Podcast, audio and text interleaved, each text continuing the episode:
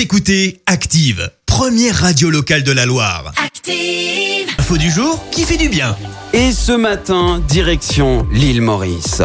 Eh oui, tu l'entends là, le, le bruit des vagues comme Ah ça, le sable fin sous tes pieds et puis le petit cocktail à la main, on s'y verrait bien. Et pourtant, à la place, on a droit au confinement, à l'appart avec euh, du vis-à-vis. Et comme seule sortie, celle d'acheter des pâtes, voire d'aller bosser si on n'est pas en télétravail.